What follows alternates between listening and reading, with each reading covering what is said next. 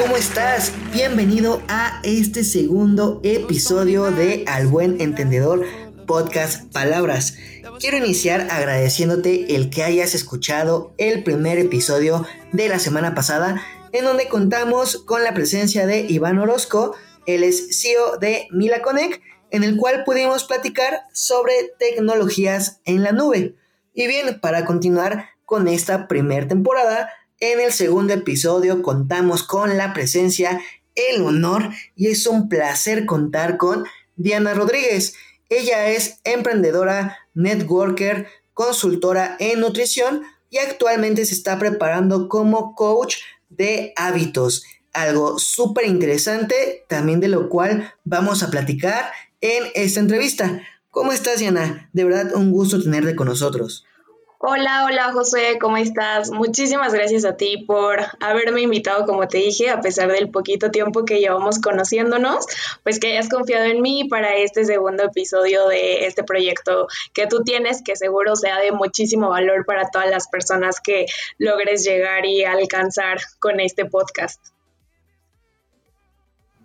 Perfecto, no, pues muchas gracias a ti por, por aceptar la invitación y, como bien dices, tenemos poco tiempo de conocernos, sin embargo uno puede notar cuando eh, un profesional o, alguien está haciendo contenido de valor que crea un impacto en las personas.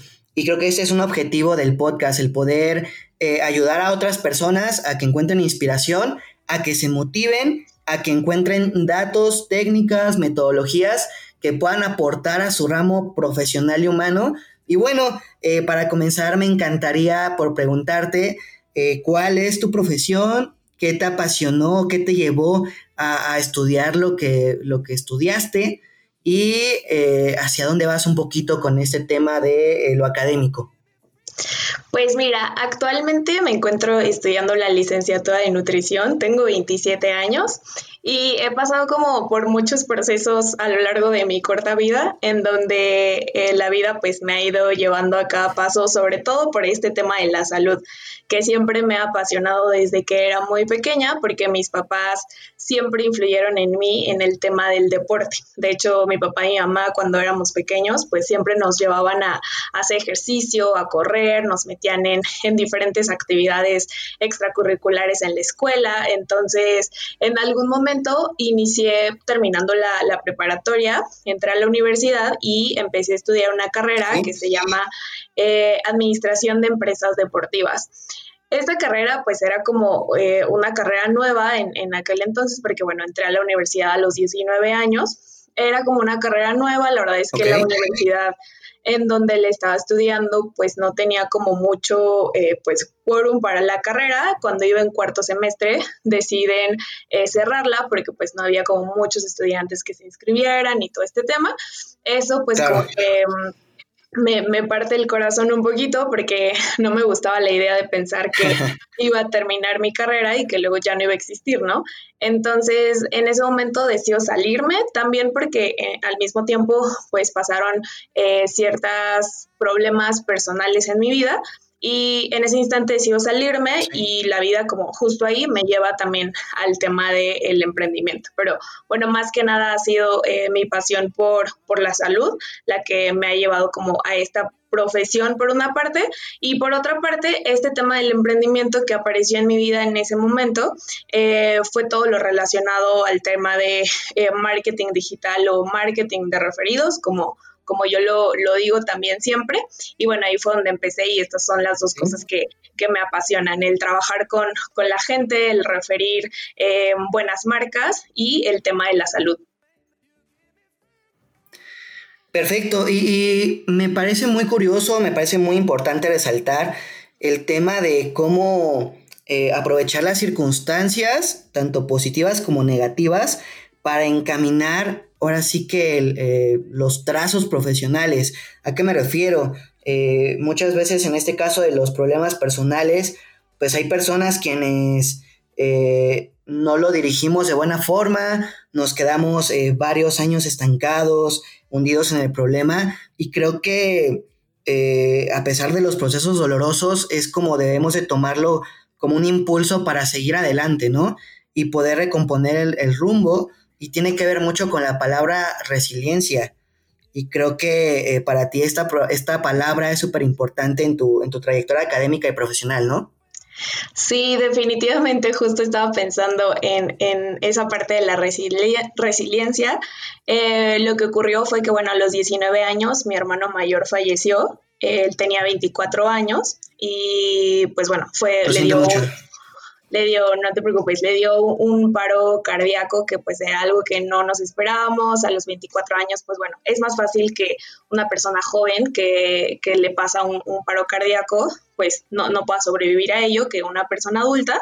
Y aunque mi hermano fue alguien también pues siempre sano, de hecho él se dedicó eh, al fútbol profesional, estuvo jugando hasta en segunda división profesional, casi llega a primera división, entonces pues bueno, es algo que, no nos esperábamos y de ahí surge también mi pasión por la salud un poco. En esos momentos también, tres, tres meses después, eh, fallece mi, mi, abuelo paterno, entonces fue un año en mi vida en el que tuve dos pérdidas que fueron muy importantes porque mi abuelo pues era como mi segundo papá, siempre había crecido con nosotros, siempre nos había cuidado, habíamos vivido en la misma casa, entonces pues bueno, fueron justo esos instantes súper complicados que como dijiste, de alguna manera eh, saqué como que las fuerzas para tomar eso justo como un impulso y definitivamente hasta ahora puedo decir que es el evento que más ha marcado en mi vida. O sea, hay un antes y un después de eso y la vida que he creado hoy en día ha sido gracias a que viví eso. Entonces, hoy también estoy sumamente agradecida de que mi hermano y mi abuelo por una parte ya no estén. Claro que me encantaría que estuvieran aquí, pero sé que sin duda si ellos estuvieran, yo no estaría siendo la mujer que soy ahora. Claro, eh, y, primero, antes que nada, eh, felicitarte y reconocer la labor que has hecho en tu, en tu parte laboral, eh, humana y profesional. Creo que es de admirarse el cómo la gente puede transformar estos eventos adversos en algo positivo, como bien dices. Y bueno, en sí, todo lo que haces todos los días es un homenaje también para ellos y estoy seguro que están orgullosos de ti en, donde estén, viendo cómo estás creciendo profesionalmente. Eh, creo que eh, también me gustaría conocer eh, cómo, cómo empezó esta vida ya laboral, partiendo de lo académico, cómo fue tu primer encuentro en tu primer trabajo y a qué retos te enfrentaste. Claro, pues mira, te cuento, me encantan esos inicios porque justo recuerdo que yo tenía 17 años y gracias a Dios, pues a mi papá, mi papá siempre nos dio todo, no, nunca nos, nos faltó nada como económicamente, eh, pero yo siempre tuve como la espinita o el deseo de, de, ser independiente, eso es algo que, un deseo interno que me ha movido desde muy pequeña, entonces cuando tenía 17 años les cuento a todos que a esa edad, pues muchas veces lo que quieres hacer es sacar tu IFE para que te dejen pasar a los antros, ¿no? Sobre todo.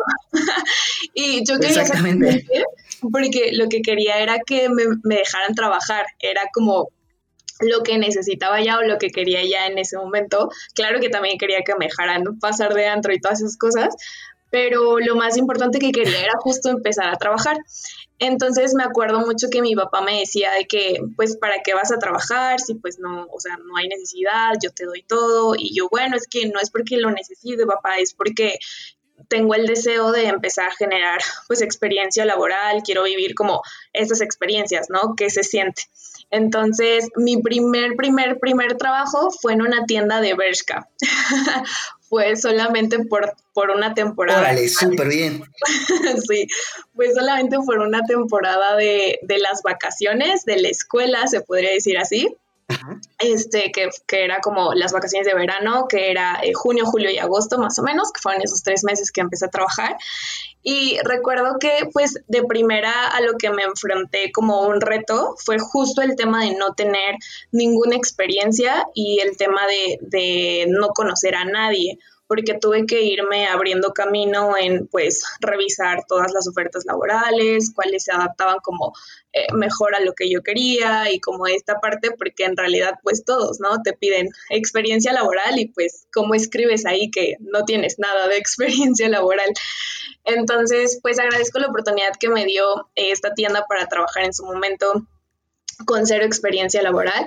Recuerdo que el primer día que estuve trabajando cuando regresé a mi casa estaba muerta de cansancio, me dolían las plantas de los pies horrible, jamás había estado parada tanto tiempo en mi vida como ese día. y, y regresé. Sí, me imagino que, que es súper curioso Perdón, que es súper curioso que, que, cuando estás estudiando y quieres comenzar a trabajar, por lo regular tú te pones en mente que va a ser al terminar la carrera con un trabajo que te den las condiciones eh, necesarias para desarrollar lo que estudiaste. Sin embargo, en México, yo creo que en, Latinoamérica en general, eh, es muy incongruente esta parte de que en tu primer trabajo ya te piden cuatro años de experiencia, que hables tres idiomas, este, que estés súper mega preparado con maestría y doctorado casi casi, y te ofrecen sueldos de cinco mil, tres mil pesos, que muchas veces estas condiciones te orillan a ti como, como joven eh, a empezar a trabajar antes de terminar tu carrera en trabajos que, que previamente te vayan dando esta experiencia profesional para que cuando termines puedas tener algo cercano a lo que estás buscando. Y si bien Bershka en, un inicio no tenía las condiciones que para ti eh, eran las idóneas, creo que fue tu primer acercamiento con la parte de ventas y la interacción con las personas, que si bien en cuanto a sueldo no te da pues lo necesario para, pues, para sobrevivir, que en, tu, en tus condiciones o en tu ambiente fue propicio porque, porque tu, tu núcleo familiar te lo permitía, Creo que este tipo de empleos así eh, son súper productivos ya la experiencia y comienzas ahí a probar y a encontrar lo que realmente te apasiona. Sí, exacto. Y definitivamente creo que, como dices, ¿no? Muchas veces eh, tiene que ver un poco como con la educación que ciertos padres pues le ponen también a, los jóvenes hoy en día, eh, porque conozco muchas personas o amigos dentro de mi contexto que sus papás tampoco los dejaban trabajar hasta que terminan la universidad. Entonces, yo sí creo que más allá también de generar la experiencia laboral, este, aprendes el, el, valor del trabajo, el valor del dinero y el valor del tiempo. Entonces, conforme, eh, o sea, pueda alguien empezar a trabajar lo más, eh, pues digo, a los 18 años o lo más pequeño posible, pero eh, en cuanto ya sea mayor de edad, es muchísimo mejor porque te, hable, te abre el panorama por completo, te hable la perspectiva y justo pues empiezas a desarrollar esa experiencia que cuando salgas de la universidad pues ya no va a ser tanto un reto. Que también es súper válido, ¿eh? También he tenido compañeros de la universidad que, que terminan la carrera a los 22 años con un súper promedio, tienen la oportunidad de irse a, a estudiar seis meses al extranjero y regresan con muy buen background académico sin embargo, sí, al momento de encontrar su primer empleo, se encuentran con muchos obstáculos. Obviamente hay sus excepciones, hay quienes con este background eh, académico pueden encontrar muy buenas oportunidades laborales que también luego aprovechan de su servicio social y se quedan a trabajar ahí, pero son muy raros los casos en nuestro país donde realmente la gente lo consigue a través de, esta vía de desarrollo, por así decirlo. Entonces, trabajas en Bershka, comienzas eh, en, poco tiempo a, verle el valor del trabajo, del tiempo y del dinero. ¿Y cuál es el siguiente paso, Diana? ¿Cómo, cómo sigues manejando esta parte de, seguir en ventas o de trabajar en oficina? O, en qué momento decides tú comenzar a emprender? Bueno, te cuento un poquito. De ahí eh, fue cuando justo entro a la universidad, o sea, esas vacaciones eran como mis vacaciones antes de entrar a la universidad eh, entro a la universidad y pues decido ya como buscar otro, otro trabajo. En ese entonces tenía un primo, bueno, tengo un primo que es ingeniero y en ese momento él estaba trabajando como en un, en un call center que había en la colonia del Valle y él me dice, oye, ¿por qué no? Pues yo te ayudo a que, a que entres aquí como ejecutivo de unas cuentas de atención a clientes, de unas tarjetas de hecho que se llaman okay. eh, que son las tarjetas de vales de despensa que muchas compañías dan a sus empleados y me dice, pues yo te, te ayudo, o sea, yo te recomiendo para poder entrar aquí. porque pues en ese camino en donde iba buscando como otros trabajos, sí ya empezó a ser como más difícil justo este tema eh, para mí en su momento de la experiencia laboral. Entonces ahí aprendí como la segunda parte en este tema eh, laboral, que es siempre tener buenas relaciones, saber relacionarte como con las personas adecuadas que te van a poner eh, en un contexto o en un medio a través de una recomendación, porque muchas veces pues justo, ¿no? Al, ser escasa la experiencia, vale mucho la palabra de alguien que ya está trabajando en cierta compañía de cierto nivel y que te pueda hacer una recomendación de confianza con recursos humanos y, y pues puedes tener como un paso más grande para poder entrar. Entonces mi primo me recomiendan esta empresa, me contratan, eso fueron ahí prácticamente, estuve como eh, un año trabajando mientras estudiaba al mismo tiempo, de hecho me iba a la universidad por la mañana y por la tarde iba a trabajar. En estoy un año, después es cuando mi hermano fallece, al mismo tiempo mientras yo estoy trabajando ahí, mi hermano eh, sale de la universidad y empieza a desarrollar un emprendimiento. Él había estudiado fisioterapia, su primer emprendimiento fue eh, poner un consultorio en casa, de fisioterapia y el segundo fue empezar a desarrollar un negocio eh, de, marketing de referidos o de mercado en red o de multinivel, muy conocido también ahora eh, por ese nombre él empieza a desarrollar ese negocio. Entonces ahí fue justo mi primer acercamiento al tema del emprendimiento, gracias a él. Cuando él fallece, pues nos dice Perdón, dime, dime. No, no te preocupes. Eh, como bien mencionaste, creo que eh, eh, la palabra networking, para quienes no conocen el término, el networking es como toda esta red de contactos o red de personas con las que puedes interactuar y generas beneficios a través de estas interacciones, tanto comerciales como profesionales, como de conocimiento. Y en ventas es muy utilizado el networking para tener ventas cercanas con mayor efectividad y creo que bien explotado el networking, como bien mencionas, puede ser una súper herramienta de ventas, obviamente manteniéndote actualizado en el tema. Si bien yo he escuchado por ahí del, multinivel, como bien lo mencionaste, que también tiene una fama eh, pues no tan buena eh, y gracias a empresas que también no lo han hecho muy bien o que desafortunadamente han hecho mucho fraude con ese tema de multinivel o un tema piramidal, eh, creo que también del otro lado, el otro, la otra cara de la moneda es que hay empresas que lo han hecho súper bien y creo que este ha, sido tu caso en cuanto a tu experiencia con, con el multinivel, con el networking, con la venta de referidos, como bien lo mencionas, ¿no? Y, y al ver tú a tu hermano haciendo esto, pues creo que abre la puerta para poderte meter de lleno a, a esta metodología, ¿no? Sí, exacto. De hecho, la verdad es que em, pues pasó algo increíble en, en, cuando mi hermano empezó a desarrollar este negocio. Él lo hace durante un año con una compañía de salud que desarrollaba suplementos, de hecho justo como lo dijiste, ¿no? Para explicarle un poquito a las personas que nos escuchan, para mí las empresas de redes de mercado son una oportunidad súper grande para alguien que quizás no tiene eh, pues muchos vehículos para poder desarrollar riqueza o desarrollar un emprendimiento, porque a veces pues eh, se requiere cierta cantidad de dinero, digo, no siempre, pero bueno, sobre todo en el tema de dinero cuando empiezas a emprender y en el tema de las habilidades, que son mucho más importantes, las empresas de redes de mercado te pueden acercar muchísimo a eso.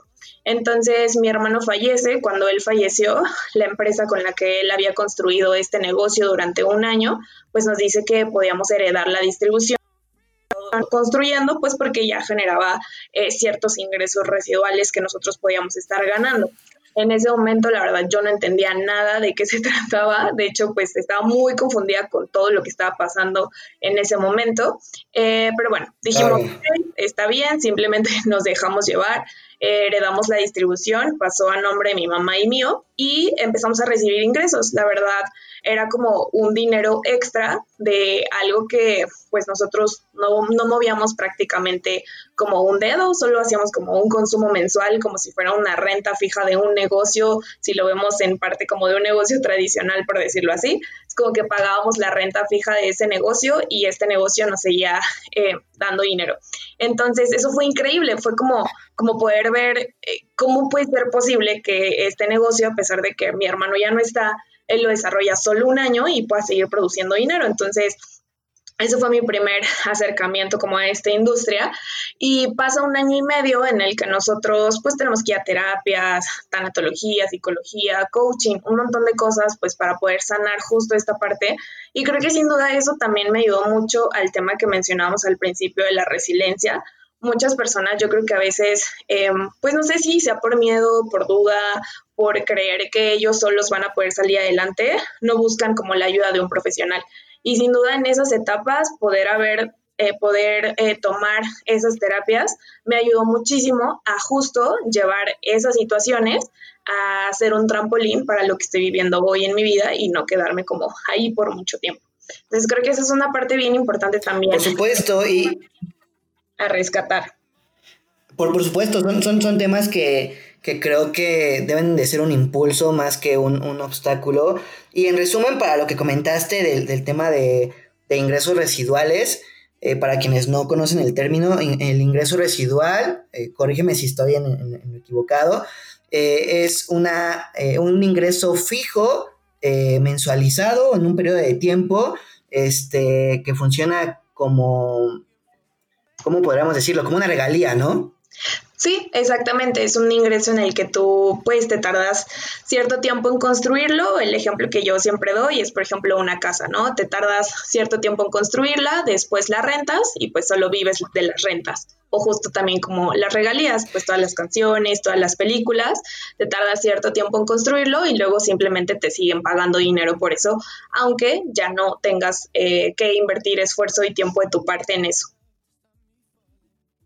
Exacto, y que hay mucha ambigüedad o hay muchos paradigmas a través de estos ingresos residuales que para los que nos escuchan, en, mi opinión y mi percepción de los ingresos residuales, eh, no es a gratis, creo que tiene que ver con un tema de un consumo mensual, el cual tú como eh, referidor o como, como promotor, pues tienes que incentivar a que este consumo se siga perpetuando a través del tiempo este, y obviamente esto es a través de una buena asesoría, de buenas recomendaciones de los productos o servicios del, cual estés participando y realmente eh, hacer un estilo de vida a través de este tipo de ventas, eh, Diana. Y creo que eso para quienes no confían mucho en este tipo de proyectos es, es algo a lo que no todos están dispuestos a atreverse, porque es un trabajo constante de estar asesorando a tu usuario, a tu consumidor, a tu cliente, con información clara y como debe de ser, ¿no? Creo que también por esto este paradigma no tan bueno,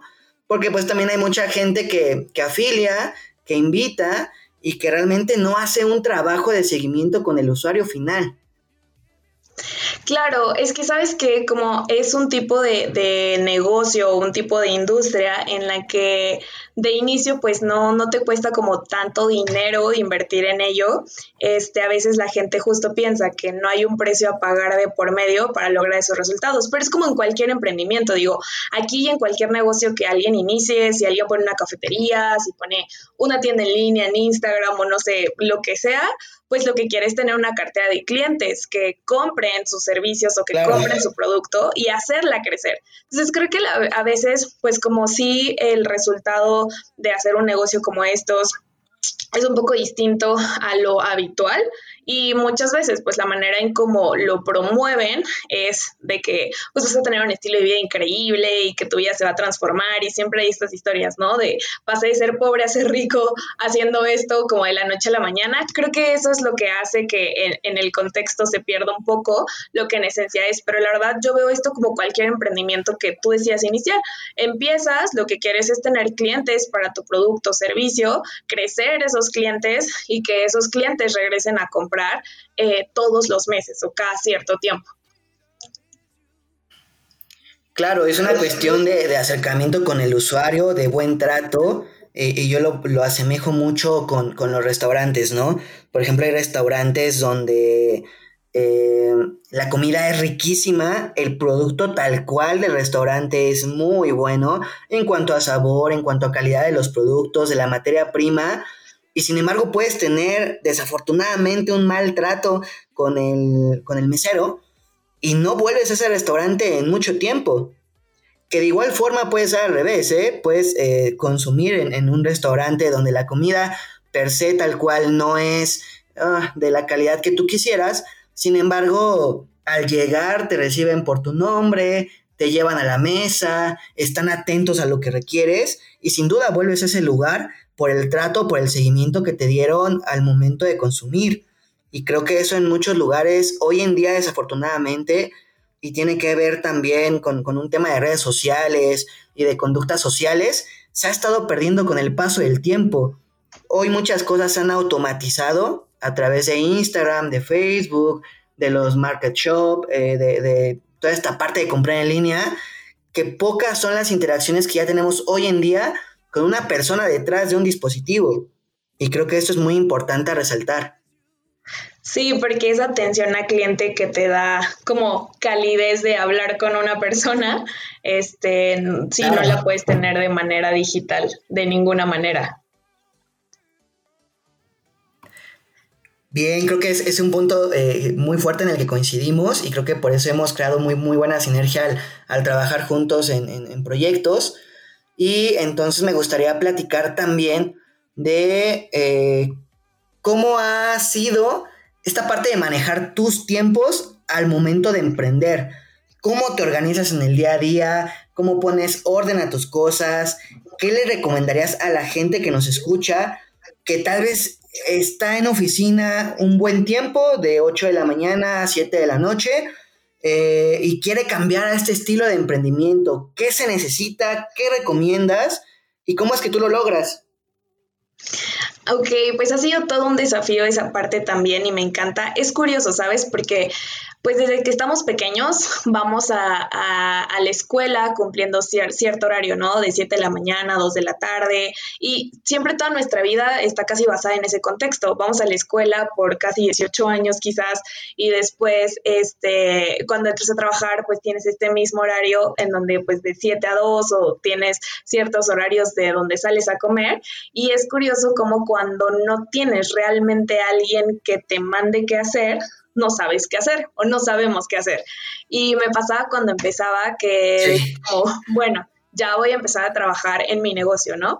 Y como que surgían ciertas cosas en mi casa, eh, había distracciones, era como, ay, ahora tengo que hacer esto y ahora tengo que hacer esto, y como que nuestra misma mente se va perdiendo con ese aspecto. Entonces, primero creo que la gente que decía realmente emprender, si hoy tiene un trabajo o algún otro negocio, primero que nada tiene que estar dispuesto a saber que va a pagar un precio de cansancio que va a existir porque ahora vas a tener que trabajar más, porque no solo vas a trabajar en tu trabajo, vas a trabajar extra en tu emprendimiento.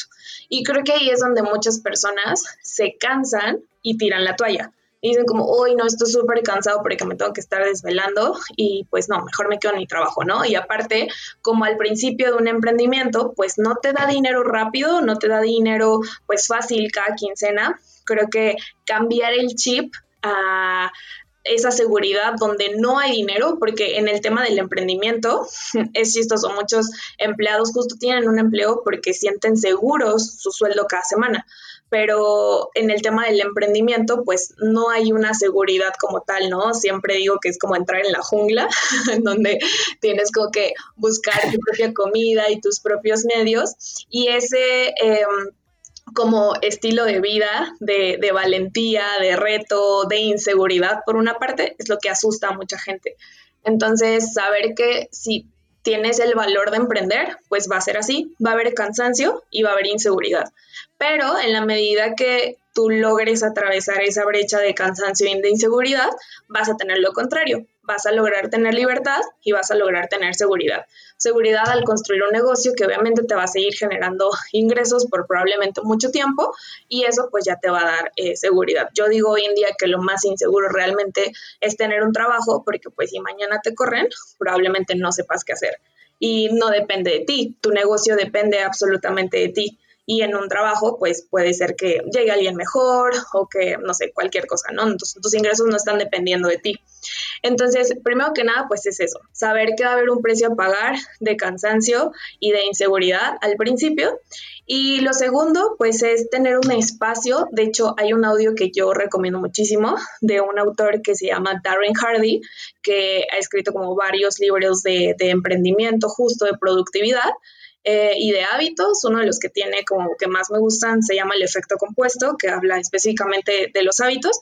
Pero bueno, este audio que él tiene se llama Ponga en marcha el cambio y explica cómo eh, la gente cuando empieza un negocio, sobre todo cuando pues un emprendimiento es desde casa, porque así empiezan la mayoría de los emprendimientos, no tienen un lugar específico para poder trabajar como que empiezas empiezan a trabajar desde la cocina, desde la barra de la cocina, desde la sala, desde la cama, ¿no? Prácticamente. Y creo que así tengas una mesa de plástico, pero que ese sea tu espacio de trabajo, así que empieces con una mesa de plástico, con un pequeño escritorio, pero donde no haya nada más, o sea, ahí no hay comida, ahí no hay Netflix, ahí no hay nada relacionado que no tenga que ver con tu trabajo, con tu emprendimiento que estás haciendo. El hecho de tener ese espacio destinado para trabajar va a hacer que automáticamente tu cerebro sepa que es momento de trabajar, no de dormir, no de ver la tele, no de comer, no de cualquier otra cosa.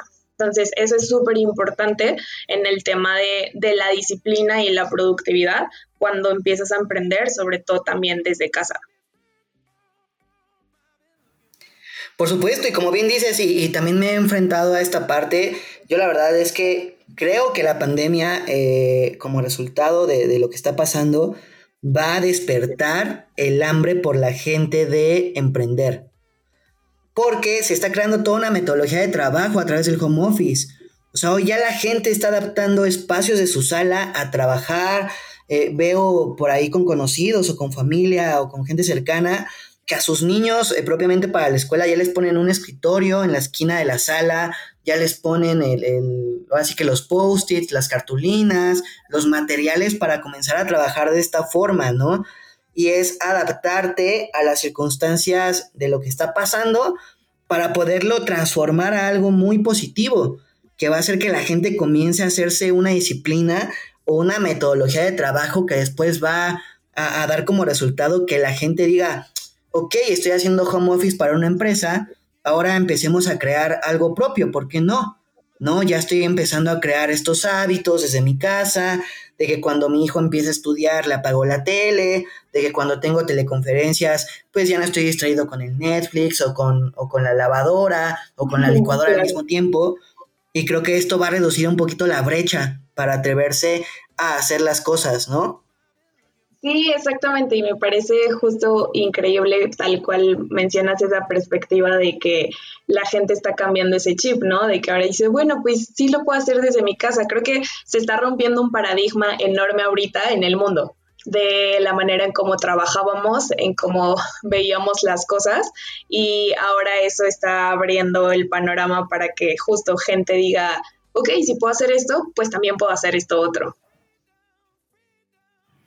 Sí, justo. Y, ahora sí que también por ahí pondré en redes sociales el título que nos acabas de compartir del audio y el, y el autor para que la gente pueda acudir a él y escuchar este material que nos estás proponiendo de Diana. Muchas gracias por el aporte. También yo le recomiendo en lo personal un libro de un amigo muy cercano que se llama Iván Tre. su libro se llama 50 consejos que nadie me dio antes de emprender. Es un libro muy práctico, es un libro muy ligerito, en el cual Iván nos cuenta estos 50, esos 50 pasos que, que nadie te dice cuando estás por comenzar, ¿no? Y que tal vez son una primera guía de cómo alguien lo vivió y tal vez no aplique los 50 pasos tal cual, pero sí te da una idea de cómo comenzar en este bosque del, emprendimiento, porque es realmente eh, un bosque o una selva. Eh, comencemos o pasemos al punto, este Diana, de, ahí, por ahí en tu CV o en, la semblanza que me, que me compartiste, que tienes mucha experiencia en conferencias y en charlas ante mucha gente. y a muchos de nosotros en lo particular nos da un pavor hablar en público, que muchas veces he visto gente muy talentosa en juntas o en, en ciertas charlas, pero que los nervios se lo comen. ¿Cómo has manejado esta parte y qué nos aconsejarías para poder hablar en público y aplicarlo en juntas donde realmente la información que queremos transmitir eh, sea la adecuada y sea de mejor forma y, muy óptima para quienes nos escuchan. Sí, pues justo este, este modelo de negocio en el que empecé, empecé a emprender me llevó de la mano hacia hablar en público. ¿Por qué? Pues porque tenía que dar presentaciones de ventas, ¿no? De mi negocio, de, qué hago, a qué me dedico, justo al recomendar pues la compañía. Actualmente estoy trabajando eh, en otra compañía también, en donde básicamente promuevo eh, productos biodegradables de una tienda en línea y lo que hago es... Eh, vender las membresías y construir una cartera de clientes a través de las membresías. Entonces, lo que hago es dar una presentación de ventas prácticamente. Esto empecé a hacerlo pues de uno a uno, con, con una persona nada más. Después de ahí, cuando empecé a agarrar experiencia, pues entonces ahora ya las daba como en un público de cinco personas, en un público de 10, de 15 y así fue aumentando poco a poco conforme fui creciendo en estos dos negocios que, que tengo, fui eh, desarrollando pues ciertas habilidades en donde de repente ya incluso la misma compañía me, me invitaba a dar capacitaciones como tal de cómo hacer que las personas pues tuvieran más clientes, tuvieran mayor retención, este también eh, algunas de salud, algunas de desarrollo personal y así fue como este camino me llevó, me llevó hacia el tema de, de hablar en público. Sí tomé un curso, la verdad, en algún momento de, mi vida, de hecho en Ciudad de México, en el centro libanés, me parece que se llama, hay unos cursos de oratoria súper buenos que yo se los recomiendo como a todo el mundo. ¿Y por qué es súper importante este tema? La verdad es que en cualquier área, no importa si es médico, no importa si es abogado, eh, si es contable, la profesión que tengas, eh, definitivamente el comunicarte, el saber comunicarte, el saber hablar en público va a romper la brecha de que si tú eres, eh, vendes mucho o vendes poco. Creo que eso es lo que diferencia muchísimo a alguien de su emprendimiento cuánto crece. Entonces, pues siempre va a haber nervios, la verdad, yo siempre me pongo nerviosa, de hecho, antes de empezar este podcast, segundos antes estaba nerviosa, no sabía cómo iba a ser eh, realmente como en la situación. Este, los nervios, la verdad es que siempre van a existir, eso lo aprendí parte en el, en el curso. Em, lo importante es que es chistoso porque si notas esa sensación de nervios, es la misma en cuanto te sientes emocionado o te sientes con miedo. Piensa en una situación en la que hayas sentido emoción, demasiada emoción, y una situación en la que te hayas sentido con mucho miedo.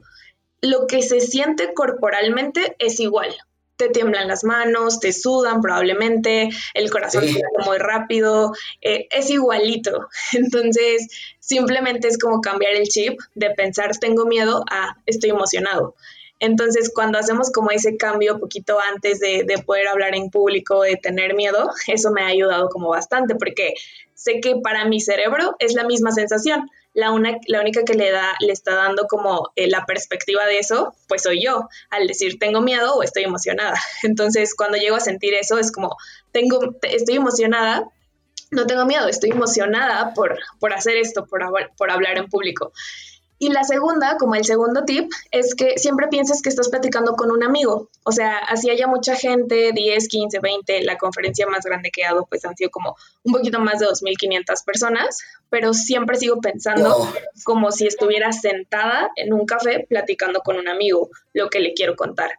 Entonces, olvidándome de que sí me están viendo, cuántos ojos están ahí enfrente de mí, siempre siento que estoy platicando con un amigo. Así tal cual lo estoy haciendo ahorita contigo, es lo mismo que, repito cuando estoy con muchas personas. Y de verdad que qué buenos tips nos, nos comentas. Digo, no, he tenido yo la oportunidad hasta ahora de poder hablar ante tanta gente. Pero como bien mencionas y coincido cañón contigo, es en estos nervios eh, ricos que, que, sientes en la pancita, que, que, a mucha gente los bloquea y que en algún momento también me ha pasado, pero si lo, le cambias el chip o cambia la perspectiva, te mantiene alerta, se, se, se dilatan un poquito las pupilas, te sudan las manos, tu vista periférica también cambia. Entonces es cuestión de respirar, relajarte y como bien dices, pensar que estás charlando con un amigo cercano al cual estás contando una historia o algún chisme como con los vecinos. Entonces, creo que esta forma natural de poder llegar a la gente muchas veces es, es lo que hace que tu mensaje llegue de mejor forma, ¿no? Eh, he visto por ahí gente que también recomienda eh, ciertas cosas para hablar, sin embargo, a veces suele ser un poco acartonado el tema, puede ser muy formal, y creo que también yo un, un tip que daría es, es que puedas tener lectura de la situación, ¿no? Lectura de la gente y del ambiente en el cual estás hablando.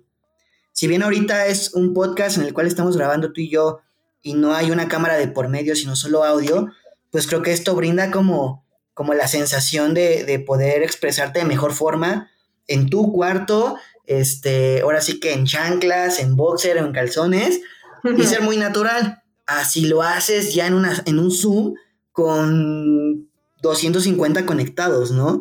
donde hasta tu postura física debe de cambiar y donde todos los elementos que están a tu alrededor debes de saberlos aprovechar de mejor forma.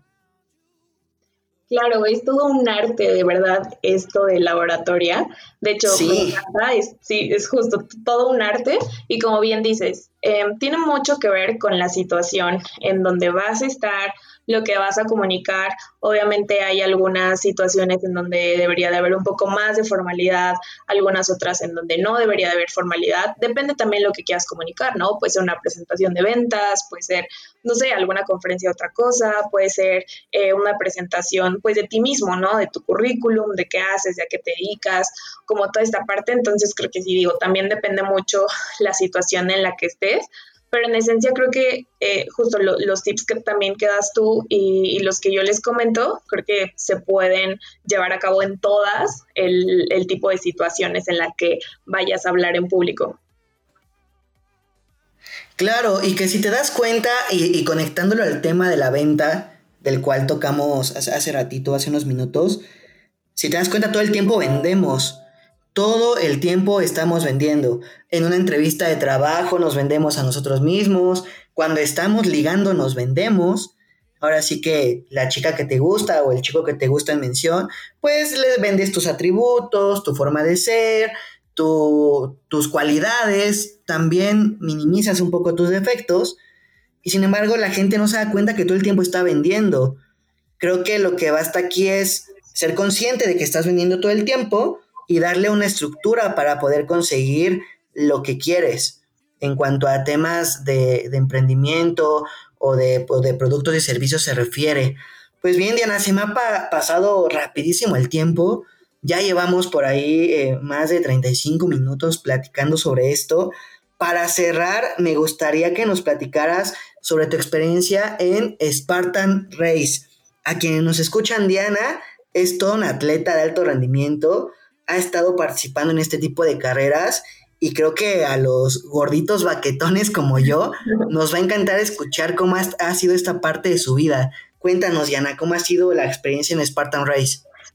Híjole, Spartan Race es algo todo el mundo debería vivir, todos, de verdad. Eh, cuando me invitaron la primera vez a participar en una carrera de Spartan, yo no quería porque realmente igual y me escuchan un poquito.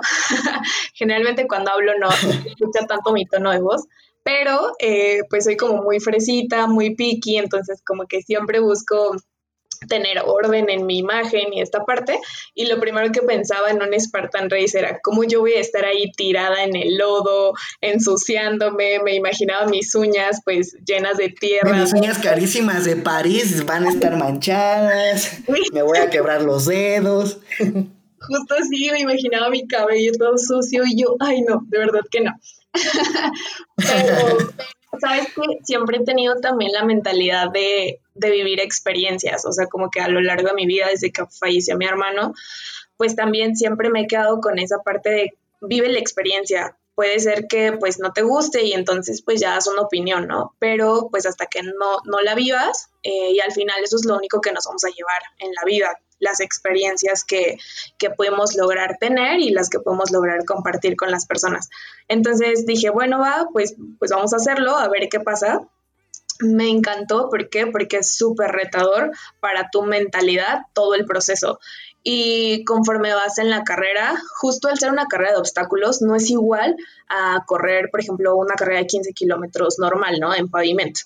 Cambia muchísimo. Sí juega mucho el papel mental en ambas carreras, pero en Spartan Race el papel mental es súper importante porque ahí descubres cómo es que eres tú en la vida cuando te enfrentas a ciertos retos, cuando te enfrentas a ciertos obstáculos, porque literalmente ahí estás previo antes a la carrera, pues obviamente hay un proceso de, preparación en, el que tienes que entrenar, en el que tienes que ser disciplinado, y desde ahí empieza todo el proceso para que tú puedas eh, pues verte cómo es que actúas en la vida, porque eh, me gusta mucho llevarlo así de esa forma, porque cuando empiezas justo un emprendimiento, ¿no?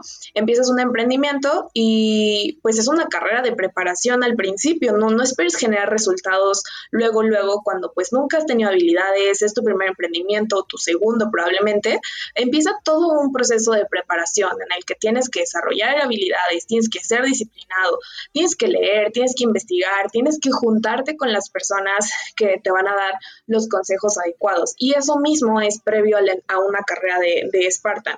Entonces, desde ahí empieza, ¿no? Cómo, cómo te estás viendo en ese proceso.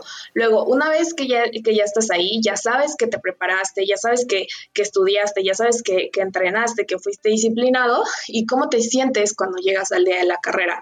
¿Te sientes confiado o probablemente pues tienes miedo? Entonces, como enfrentarte a esas cosas, cuando ya vas en la carrera es como em, pues viene un obstáculo que probablemente pues sabes que practicaste, sabes que lo hiciste, pero ya cuando estás parado ahí enfrente, pues te entra como algo dentro de ti, ¿no? Que dices, bueno, no sé si, si sí lo voy a lograr, si no lo voy a lograr, y como esa capacidad mental de, de superar el obstáculo, porque no solamente son los obstáculos físicos que hay como tal, es el clima, es el sol, es si hace frío, es la tierra, es si el agua está fría. Claro. En algún momento, pues nos meten en alguna de las carreras que, por ejemplo, hice que fue en el Nevado de Toluca, hacía frío, te meten a un, pues, como eh, charco de agua enorme. No, no, puedo llamarlo charco porque literal el agua te llega al cuello.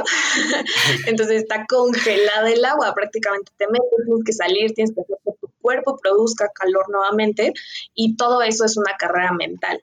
Entonces me encanta poder haber vivido esa experiencia porque es como lo que hace que tu cerebro cambie el chip eh, en esas situaciones para poderlo llevar a una vida de emprendimiento, en donde probablemente sabes que cuando empiezas, pues quizás no todos van a confiar en ti, no todos van a creer en ti, vas a tener clientes que a lo mejor te compren, luego ya no, vas a tener malas recomendaciones, buenas recomendaciones, e ir formando como ese carácter mental en el que puedes atravesar cualquier adversidad. Es como que Spartan es la práctica y tu emprendimiento es como la vida real.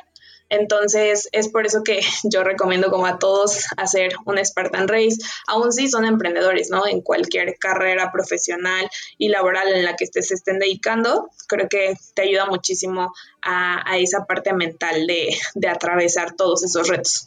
Entonces, me encanta. Sí, a mí, a mí, me encantó mucho la analogía que hiciste del emprendimiento con el Spartan Race. Y sí, a los, a los líderes en emprendimiento que conozco, eh, tienen como común denominador que, hacen este tipo de prácticas de alto desempeño físico. Eh, tú haces Spartan Race, eh, por allá Olaf, Olaf Cano, que, fue CEO de Cellphone, con el cual trabajé, hacía montaña, escalaba montañas, también corría maratones. Entonces, creo que no es muy descabellado o, creo que forma parte del argot el que este tipo de disciplinas tú las experimentes con tus cinco sentidos, ¿no? Y las puedas llevar a la práctica profesional. Porque digo, yo no he corrido alguna, alguna carrera así, pero sí, sí me imagino de que es como emprender, o sea, en el primer Spartan Race que corras, pues no sabes los obstáculos con los que te vas a encontrar, no sabes cómo está el camino, eh, las condiciones climáticas se presentan en el momento, tienes que ir como poniendo a prueba tu estado físico para poder completar la carrera, ¿no? Y de ti depende si te quedas a la mitad del camino o llegas hasta la meta. Que si ya vas por tu tercero, cuarto, quinto Spartan Race, creo que ya tienes todo el background, ya tienes todo el contexto para poder competir de mejor forma. Y las habilidades que has desarrollado, exacto, en ese, en ese camino y en esas segundas experiencias. Pues Diana, muchísimas gracias por acompañarme en este segundo episodio. La verdad es que ha sido una charla riquísima, que el tiempo se me ha pasado volando. En resumen, tocamos eh, temas muy concisamente de ventas, repasamos el tema del multinivel, de los referidos a través de, membresías, de cómo comenzar a emprender, de cómo hablar en público y lo que representa estar en una disciplina de alto rendimiento como Spartan Race. Eh, eh, ahora sí que trasladándolo al tema de la analogía con el emprendimiento. Pues muchas gracias, Diana.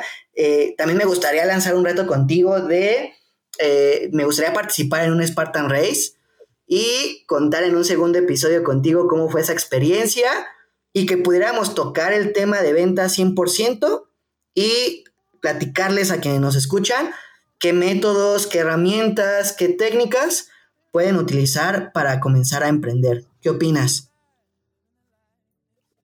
Sí, me encanta, buenísimo, de verdad, te va a encantar Spartan Race. Bueno, ahora ya que, que acabé eh, como todo este tema de la pandemia en 2020 uno creo que ya van a empezar a salir poco a poco las fechas, esperemos que sí, porque yo ya extraño también. Por favor, llévame, un tanque porque creo que me voy a desmayar eh, para, mi primer Spartan Race, pero bueno, vamos, vamos a intentarlo. Creo que esto también se trata de, perder el miedo y de, así que de, de, retarte, porque sí, ojalá tengan una coquita ahí para que me suba el azúcar por la presión. No te preocupes, al final regalan cervezas ultra a quien acabe la carrera, entonces la mejor motivación no puede Ay, Qué rico. Exactamente, pues ya llegaremos a echarnos unas ultra al terminar la, carrera y poderlo compartir con, con, quienes nos escuchan. Pues muchas gracias, Diana, ha sido un gusto enorme. Las puertas quedan abiertas, ya estás comprometida para un segundo episodio. Y bueno, pues muchas gracias a quienes nos escuchan. ¿Nos puedes compartir, por favor, tus redes sociales? para, saber dónde te puede encontrar la gente que está escuchando el podcast, que, que puedan pedirte algún consejo, ponerse en contacto contigo. Sí, claro. De hecho, bueno, primero también quiero agradecerte de nuevo eh, a ti por invitarme. Estoy feliz, pues, de justo coincidir con, gente como tú que tiene eh, ambición, una visión de compartir, de crecer, de influenciar a otros en el contexto donde estamos. De verdad, de verdad que agradezco mucho que hayas confiado en mí para, para este proyecto, como te, te, lo dije al inicio, y espero que justo, pues, sea al inicio de, eh, pues, una comodidad, de un, un apoyo ganar, ganar, como lo dijimos, pues para que ambos podamos crecer y es un gusto de verdad trabajar con gente como tú, coincidir con gente como tú. Y eh, pues bueno, en mis redes sociales me pueden encontrar, estoy como Diana Rodríguez en Facebook y yo soy Diana Rodríguez en Instagram. Son las dos redes sociales que más utilizo, la verdad. Entonces, bueno, ahí me pueden encontrar así. Perfecto chicos, pues ya tienen eh, dónde pueden encontrar a Diana Rodríguez. De verdad que es una persona que transmite mucho a través de sus cualidades, a través de su experiencia profesional, siempre motivando a quienes nos encontramos alrededor de ella. Y ha sido un gusto enorme poder compartir esta charla contigo. Y bueno, a quienes nos están escuchando, ya sea mañana, tarde o noche, nos encontramos en un siguiente episodio de Al Buen Entendedor Podcast Palabras. Muchas gracias.